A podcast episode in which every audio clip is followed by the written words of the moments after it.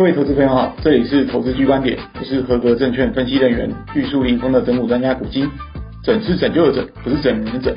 那我们这个频道成立的目的呢，主要是想在股市中帮助各位投资朋友，用我们在法人界多年来的操作经验，还有研究心得给各位分享。所以无论你想操作短线，或者是长期投资，我相信都可以在这边有所收获。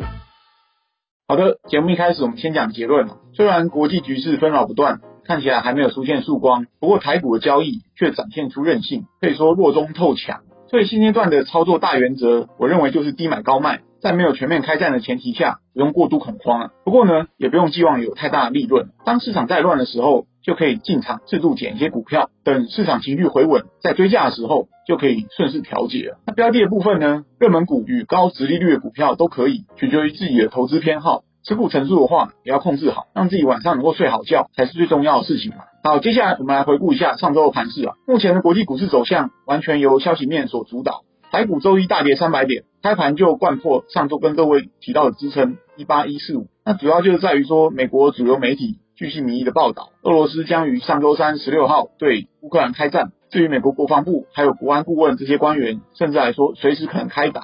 后来在礼拜二突然就传出俄罗斯部分撤军的消息，全球股市应声大涨。不过到了下半周又出现变化，消息又变成俄罗斯不但没撤军，反而在增援。乌克兰当局偏偏又在此时跟乌东亲俄势力交火，互相指责，战事好像一触即发，也造成周五美国股市又全面下挫了。各位投资朋友，听到这边有没有感觉像周星驰电影里面方唐镜那个桥段？我又撤军了，我又增援了，怎么样怎么样？打我啊，笨蛋！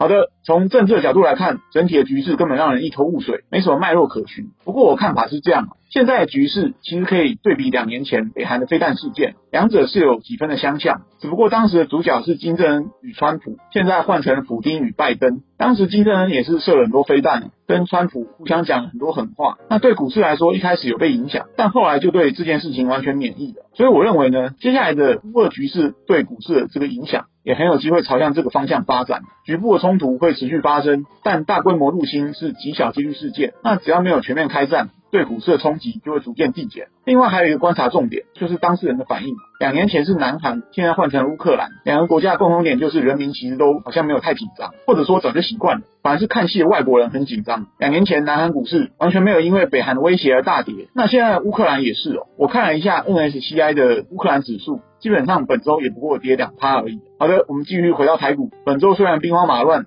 我们还是可以观察到一些事情哦。首先，本周投信在集中市场上连续五天都占买方，加总起来已经连续买了十四天了，代表他们还是很看好台股在第一季的表现。另外，就内容来说呢，上周跟各位提到的强势股指标，航空双雄里面的长龙航是多头的重兵所在。当时我说，如果这档股票守不住，多头就岌岌可危了。结果航空股果然正势高飞，从本周二开始天天大涨。顺便还带动了一些旅游与饭店股，从这点就足以证明多头韧性。另外，电子股这边上周提到的记忆体族群，包含像 DRAM 或 Flash，不管是 IC 设计公司还是通路商，本周也都是档档逆势大涨面。不过要提醒各位注意，像航空与记忆体这些股票，在涨势发动的时候，容易一波到底，所以操作上节奏是要比较快的，停损停利都要严格执行。那在弱势的观察指标部分，主要就是半导体股了。本周上市与上柜半导体指数分别跌了一点九一点七趴，比加权指数来得更弱。那主要原因还是在于说市场对于开战的疑虑，担心俄罗斯会限制半导体原料的出口来报复欧美的一个贸易制裁，借此让供应链出现断裂。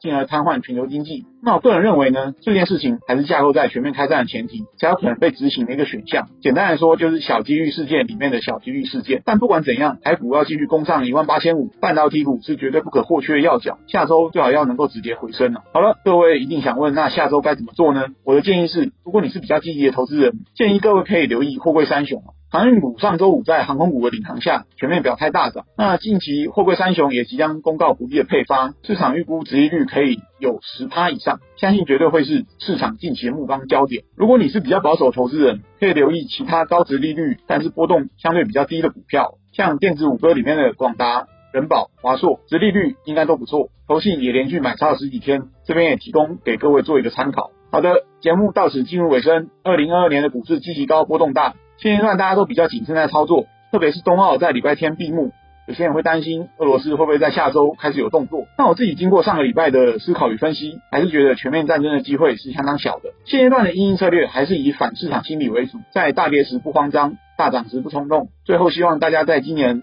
股市能稳中求胜，长长久久。我是整股专家古今，我们下次见。